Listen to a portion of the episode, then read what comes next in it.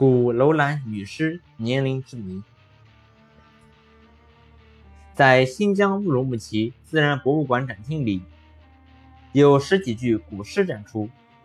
新疆地处于干旱荒漠地区，尸体便于保存，所以新疆的古尸很有名。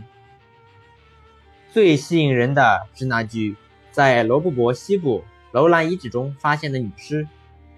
这位青年女子两面平卧，全身裹着十分粗糙的平纹毛布。她头戴尖顶毡帽，脚穿翻毛皮制鞋，大眼睛，高鼻梁，金色的长发散齐肩上，面孔十分俊秀。关于这句古诗的年代的确定。有过一场有趣的争论。一开始，物理学家确定这句古诗已有六千年的历史了，这立即引起历史学家的怀疑。他们认为，古楼兰国的历史记载没有这么长，六千年前也不可能有毛织物、皮制鞋和其他的那些陪葬品。历史学家认为，楼兰女尸。不会超过三千年。物理学家怎么能知道古诗的年代呢？原来，物理学家利用是一种特殊的时钟——放射性碳十四时钟。它是考古上应用最广泛的一种测定年代的方法。最早读懂这时钟的人是利比，他在一九四九年公布第一期。用碳十四确定的年代数据，轰动了整个考古学界和地质学界。原来，在地球周围存在宇宙射线，宇宙射线是来自宇宙空间的高速粒子流，粒子的能量很高，同地球大气发生作用，产生中子，中子再从大气中的普通氮发生核反应，产生放射性同位素。碳十四，它的质子数和普通碳一样为六个，但是多两个中子，加起来是十四。原子是由原子核和电子组成的，原子核又是由质子和中子组成的。同一元素的原子核具有相同的质子数，质子带有正电，质子数决定了元素的性质，但是。科学家发现，质子数相同的元素，中子数却不一定相等。我们把这种质子数相同而中子数不同的元素称为同位素，也就是说，它们位于元素周期表上的同一个位置上，化学性质相同，但是原子核里的中子数不同。碳十四和氧结合成二氧化碳，混入大气中。通过光合作用，被植物吸收成养料。由于动物都间接或直接的依赖植物生存，最终所有生物体内都含有碳十四。生物在死亡之前，身体中碳十四的浓度与当时大气中的碳十四浓度保持着平衡。所谓平衡，是指碳十二和碳十四的比例。同自然界中两种碳的比例是一致的。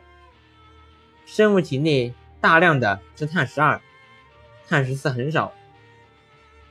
在活植物里，碳十四和碳十二数量的比值为十的负十二次方。在动植物死亡以后，由于它们的生命结束了，就终止了与外界的食物交换。放射性碳十四便不再有补充，体内保存下来的碳十二很稳定，不会发生变化。碳十四需要不断的放出射线，变成非放射性的普通氮，原子量十四，其半衰期为五千七百年。不同的放射性同位素衰变率都不同，一半原子。衰变完毕所需要的时间，叫做这种原子的半衰期。假如一种原子的半衰期是一年，那么到一年底，一千个原子就剩下五百个，在第二年底只剩下二百五十个。因此，只要标出标本中碳十四减少的程度，就可以推算出死亡的年代。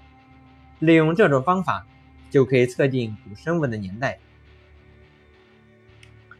古楼兰女尸就是利用上述方法来确定其年代的，是不是物理学家搞错了？物理定律是经过无数实验检验过的，不会有错。进一步的研究发现，原来是取样的问题。为了保持古尸的完整，第一次是取用它的棺木测定的。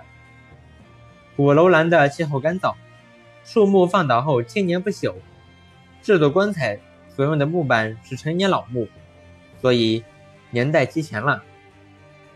第二次为了核效，是取女尸上的毛布测定的，提供羊毛的羊的年代应该与少女死亡的年代相近。中国社会科学院考古研究所实验室对古尸重新进行测定。确认为两千一百八十五年左右，和历史的记载吻合。大自然中还存在许多放射性时钟，例如火山爆发形成的岩石，岩石中有少量铀包藏在里面。铀是一种放射性元素，它将稳定的衰变，而衰变形成的氢会沉积在原来的地点。岩石凝固以后。时间越长，其岩石的年代越久。雨水里还有氢的同位素氚，氚是大气在宇宙射线的作用下形成的。氚能衰变，所以测定水中氚的含量，就能知道是多久以前的雨水。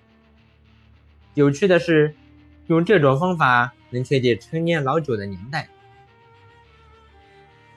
实际记载正好符合。